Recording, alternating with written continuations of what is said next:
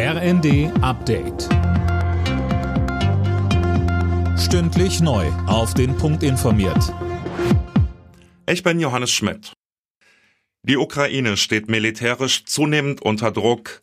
Angesichts heftiger russischer Angriffe und eigenen Nachschubmangels muss sie an einem wichtigen Frontabschnitt den Rückzug antreten. Auf der Münchner Sicherheitskonferenz rief Kanzler Scholz die Europäer dazu auf, die Ukraine stärker zu unterstützen. Dieser Krieg mitten in Europa verlangt uns einiges ab. Ja, Geld, das wir jetzt und in Zukunft für unsere Sicherheit ausgeben, fehlt uns an anderer Stelle. Das spüren wir. Ich sage aber auch, ohne Sicherheit ist alles andere nichts.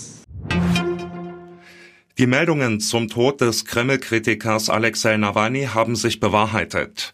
Eine Sprecherin der russischen Justiz hat bestätigt, dass Nawalny tot ist. Der 47-Jährige soll in dem Straflager zusammengebrochen sein, in dem er inhaftiert war.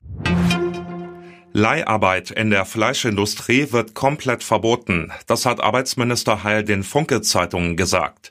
Im April läuft eine Übergangsregelung für Betriebe mit weniger als 50 Beschäftigten aus. Schwarz-Rot hatte das Verbot wegen der desolaten Arbeitsbedingungen für Leiharbeiter damals auf den Weg gebracht. Deutschland hat eine neue erzkonservative Partei. Die Werteunion rund um Ex-Verfassungsschutzchef Maaßen hat sich offiziell gegründet. Der 61-Jährige war noch bis Januar CDU-Mitglied. Gegen ihn lief wegen rechtspopulistischer Aussagen ein Parteiausschlussverfahren.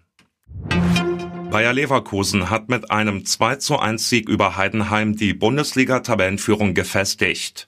Die weiteren Ergebnisse. Leipzig gegen Mönchengladbach 2 zu 0, Wolfsburg Dortmund 1 zu 1, Hoffenheim Union Berlin 0 zu 1, Mainz gegen Augsburg 1 zu 0 und Darmstadt Stuttgart 1 zu 2.